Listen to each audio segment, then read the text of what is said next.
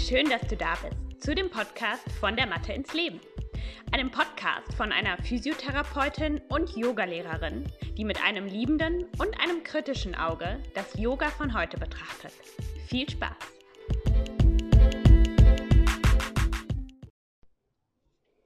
Hallo und schön, dass du wieder dabei bist. Die dritte Woche zum Thema philosophische Yoga-Praxis und Asana-Praxis. Ich verbinde das Ganze in dieser Reihe. Ähm, wir hatten schon das Thema Fehlwahrnehmungen, Fehlinterpretationen und in der zweiten Woche das Thema Identität und Asana-Praxis. Und in dieser Woche geht es um das Thema Abhängigkeit und Vermeidung und wie wir das auf unserer Matte üben können. Ich hatte ganz am Anfang schon erklärt in dem ersten Podcast zu dieser Reihe, dass ähm, ja in den ähm, Yoga Sutras sind ähm, quasi die ähm, größten Hemmungen beschrieben. Das heißt, die fünf Dinge, die uns am meisten hemmen oder ein, also Hindernisse darstellen, um ein wirklich erfülltes Leben zu haben. Und ähm, Zwei davon sind Abhängigkeit und Vermeidung. Ich werde die jetzt hier zusammenfassen, weil man das einfach sehr gut kann. Man kann sich das Ganze gut gegenüberstellen und dann eigentlich auch besser erklären als im Einzelnen. Gehen wir mal kurz darauf ein, wie die zwei Dinge so im Einzelnen dastehen.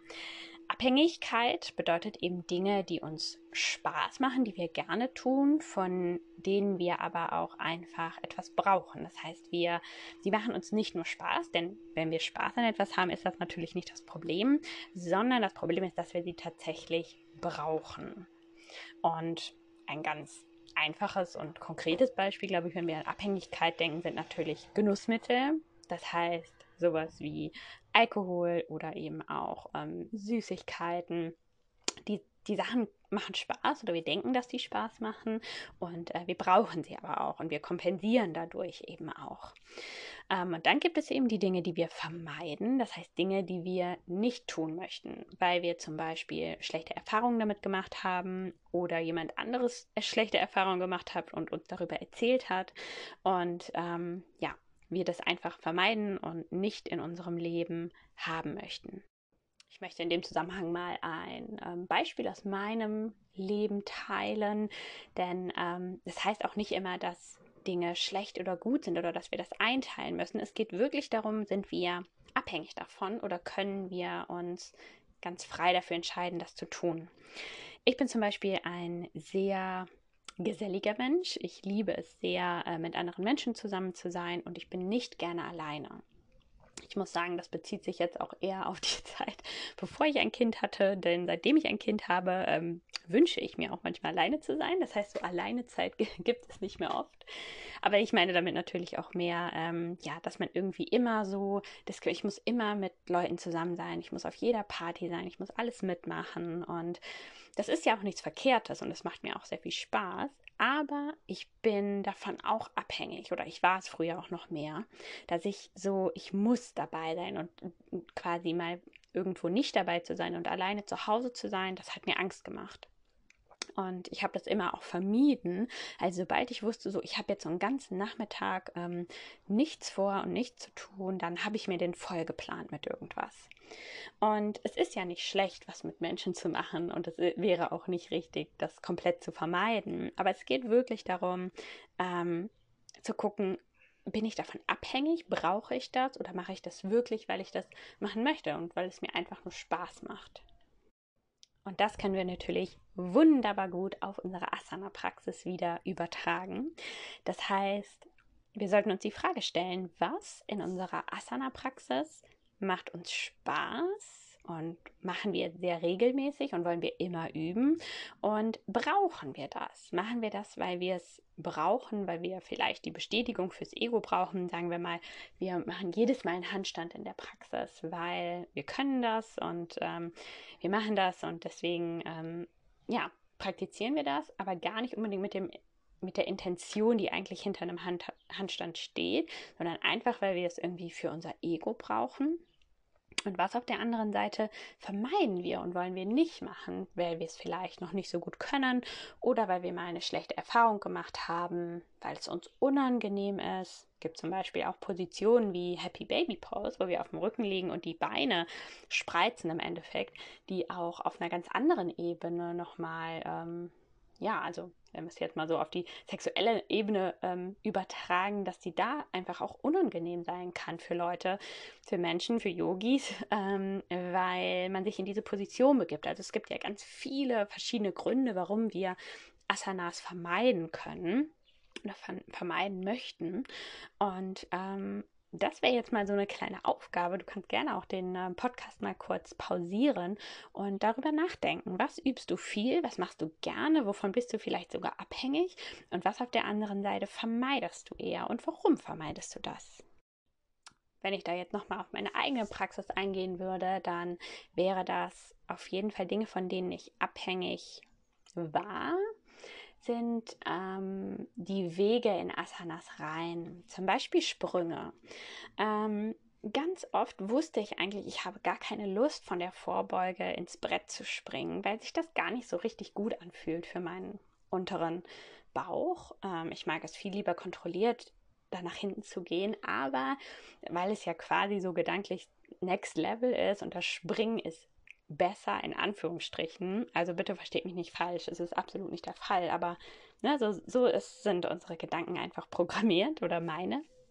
Ähm, dass ich dann irgendwie immer dachte, das ist nur eine gute Praxis, wenn ich wirklich immer das Next Level mache, wenn ich immer die schwierige Option wähle und zum Beispiel die Sprünge wähle, obwohl ich es eigentlich nicht wirklich wollte. Also es hat mir auch gar nicht in dem Sinne Spaß gemacht. Also es hat mir Spaß gemacht zu wissen, ich habe mich jetzt für die schwierigere Variante entschieden, aber es hat mir nicht wirklich, der Inhalt hat mir nicht wirklich Spaß gemacht. Versteht ihr, was ich meine?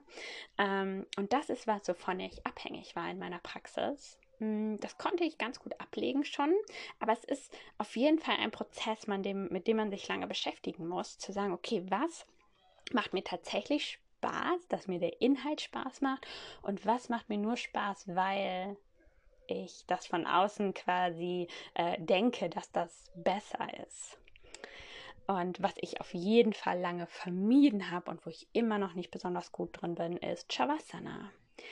Es ist für mich anstrengend, in Shavasana zu sein. Und ich halte das oftmals auch relativ kurz, wenn man jetzt, ich meine, ich habe natürlich jetzt auch sehr viel online geübt immer.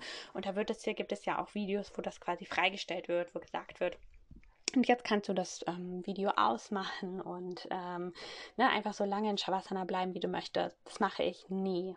Ich mache es einfach nicht, weil ich dafür keine Ruhe habe. Und ich weiß, dass das genau das ist, was ich brauche, aber ich vermeide es. Und ähm, ich mache das auch nicht, weil ich da schlechte Erfahrungen mitgemacht habe, sondern einfach, weil ich da, ja, weil mir dafür die Ruhe fehlt. Und ich weiß ganz genau, wenn ich jetzt auf diese zwei Dinge eingehe, das, wovon ich abhängig bin, das heißt immer zu denken, next level, next level, und das, was ich vermeide, mehr einbauen würde, dass meine Praxis mir im Schnitt so viel mehr bringen würde, wenn ich immer nur da bleibe, wo ich mich gut fühle, wo der Inhalt mir wirklich gut tut und ich mehr Shavasana einbauen würde, mehr Ruhe, mehr Sanftheit, mehr Gelassenheit in der Praxis, dass das genau das ist, was ich als Mensch brauche. Und ähm, auch da finde ich es wieder wirklich so, dass der Transfer so eindeutig und so klar. Hm, ich bin sehr gespannt, wenn ihr Lust habt, ähm, sehr gerne schreibt mir entweder per E-Mail oder bei Instagram, ähm, wie das bei euch ist, welche Sachen ihr vermeidet, wovon ihr eher denkt, ihr seid davon abhängig.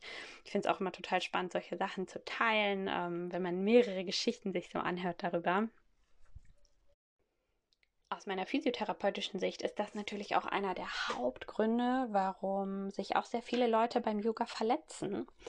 Denn wir gehen über Grenzen und machen Dinge, die uns quasi nur hm, auf einer anderen Ebene Spaß machen, also auf dieser mentalen Ego-Ebene, weil wir unser Ego nicht loslassen können. Und dann passieren Verletzungen, weil wir nicht auf unseren Körper hören, sondern auf unser Ego hören.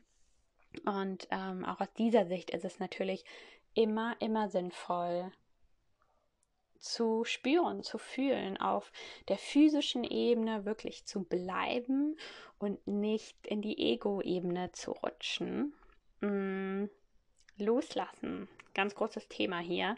Wir müssen äh, dieses Ego loslassen und ähm, in unserer Asana-Praxis wirklich auf den Körper hören, unsere Grenzen sehen. Ich habe es jetzt in jeder Folge schon gesagt, aber im Endeffekt kommt es, ne, wird es darauf runtergebrochen. Und hier geht es jetzt aber eben auch nochmal darum, tatsächlich die Dinge auch anzupacken, die wir vermeiden. Ähm, in der nächsten Folge wird es ja auch ums Thema Angst gehen. Da ähm, gehen wir da dann auch nochmal ein bisschen näher drauf ein. Ähm, es ist extrem wichtig, unseren Körper auch herauszufordern. Ähm, also auch auf der also nicht nur auf der Ebene, dass wir dadurch quasi Herausforderungen dann später auch besser meistern können, aber wirklich der Körper, der ist so ein extrem faules Gewohnheitstier und der macht immer nur das, was er machen muss. Das heißt, mm, wenn wir Muskeln, also wir verlieren einfach sehr schnell an Muskelmasse, wenn wir das nicht benutzen. Und wir verlieren auch sehr schnell an Beweglichkeit, wenn wir das nicht nutzen, weil der Körper ist faul das ist im Endeffekt daran, woran man sich, daran muss man immer denken, wenn man trainiert, wenn man übt. Physisch, der Körper ist faul, der macht nur das, was nötig ist. Und ähm, wir müssen den immer wieder herausfordern. Was nicht heißt, dass wir den über die Grenze hinaus herausfordern müssen, aber wir müssen schon auch dahin gehen, wo es vielleicht ein bisschen unangenehm ist, auf mentaler Ebene dann auch, ne? dass wir einfach sagen, oh, das ist zu anstrengend, das kann ich nicht gut. Aber genau da müssen wir hingehen, um eben auch neue Reize für unseren Körper zu schaffen. Sowohl, sowohl fürs Nervensystem, das heißt, wenn es zum Beispiel um etwas anspruchsvoll, also koordinativ anspruchsvollere Asanas geht, dass wir wirklich diese Verbindung zwischen unserem Hirn und den Muskeln, wo ja quasi ständig ähm, auch Kommunikation stattfindet, ähm, dass wir das, das können wir super im Yoga beüben und dass wir das auch tun und nicht immer nur in den gleichen Bewegungsmustern bleiben und auf der anderen Seite natürlich auch unsere Muskulatur herausfordern, mal länger irgendwo bleiben, mal langsamer fließen, ähm, Sachen, die wir, auch da findet sehr viel Vermeidung statt, dass wir Wege, die wir nicht gut gehen können, also wenn wir zum Beispiel von einer Asana in die andere wollen, ähm, bestes Beispiel Chaturanga, ne, von, von der Brettposition nach unten ablegen, dass das viel zu schnell gemacht wird, weil wir es eigentlich mögen und nicht mögen, weil wir es vermeiden. Also auch sowas kann in die auf deine Vermeidungsliste kommen. Ne? Wo bist du schneller unterwegs, als du es eigentlich machen solltest? Ich mache das Ganze jetzt mittlerweile so, dass ich immer einen Liegestütz auf, äh, einbaue. Das heißt, ich gehe nie in einem aus der Brettposition runter zum Boden, sondern ich mache immer noch einen Liegestütz und gehe dann langsam zum Boden, weil ich genau weiß, das ist der Moment, den ich brauche. Das ist die Kraft, die ich brauche, weil sonst bleibe ich immer da, wo ich bin. Und ähm, ja, Schau da mal hin, schau mal genauer hin. Was vermeidest du? An welchen Punkten übst du anders, als du üben solltest? Auch ein ganz klassisches Ding ist, ähm, wenn wir mit ähm, vom herabschauenden Hund nach vorne in die Vorbeuge wollen und quasi einen Fuß nach vorne setzen zwischen die Hände. Das ist ein ziemlich großer Asana, das ist, oder naja, ein, ein ziemlich große Transition, quasi von einer Asana in die andere. Und ähm, auch auf körperlicher Ebene nicht jedem so sauber möglich. Aber das sind genau die Punkte, die wichtig sind. Und wenn wir da zum Beispiel uns angewöhnt haben, immer wieder eine Hand abzuheben, um den Fuß nach vorne zu setzen, dann vermeiden wir eigentlich das zu durchlaufen, was uns hilft, zum Ziel zu kommen. Das heißt, wir, ähm, wir gehen einen Weg, den wir ähm, also ja, ein Ausweichweg, aber dadurch werden wir natürlich niemals zum Ziel kommen. Und auch das sind Dinge, wo wir vermeiden und das überträgt sich so schnell in unser Leben, weil da gibt es natürlich auch tausend Dinge, die wir vermeiden, Gespräche, die wir vermeiden, Menschen, die wir vermeiden, Orte, die wir vermeiden, ähm, anstatt einfach mal es zu tun und hinzugehen und dieses, das Gespräch einfach zu halten. Was soll im schlimmsten Fall passieren? Und das können wir so super auf unserer Matte üben, dass wir uns auch eingestehen, an welchen Punkten habe ich Angst, habe ich keine Lust, habe ich einfach keine Muße, mich damit zu beschäftigen, weil es mir vielleicht keinen Spaß macht. Und an welchen Punkten denke ich, dass ich Spaß habe, aber ich bin eigentlich abhängig davon, das zu tun. Ich hoffe, ihr konntet das verstehen, was ich hier übermitteln wollte. Und ich bin extrem gespannt auf eure Geschichten, wenn ihr die mit mir teilen wollt. Ich freue mich immer über jede Nachricht, die ich bekomme. Genau dafür tue ich das nämlich. Ähm, ja, setzt euch diese Woche an eure Praxis und schaut mal näher hin. Schaut, was ihr da noch tun könnt. Und ähm, ja, ich wünsche dir einen wunderschönen Resttag. Besuch mich sehr gerne auf Instagram jo.yogaonline oder auf meiner Webseite jo-yogaonline.de. Da passieren jetzt auch sehr spannende Dinge bald, ähm, denn es ist mir so unfassbar wichtig, ähm, ja, dass jeder von uns eine Praxis zu Hause aufbauen kann, die wirklich erfüllend ist, die gesundheitsfördernd ist. Und ähm, ja, stay tuned, sag ich mal. Und bis zum nächsten Mal. Tschüss.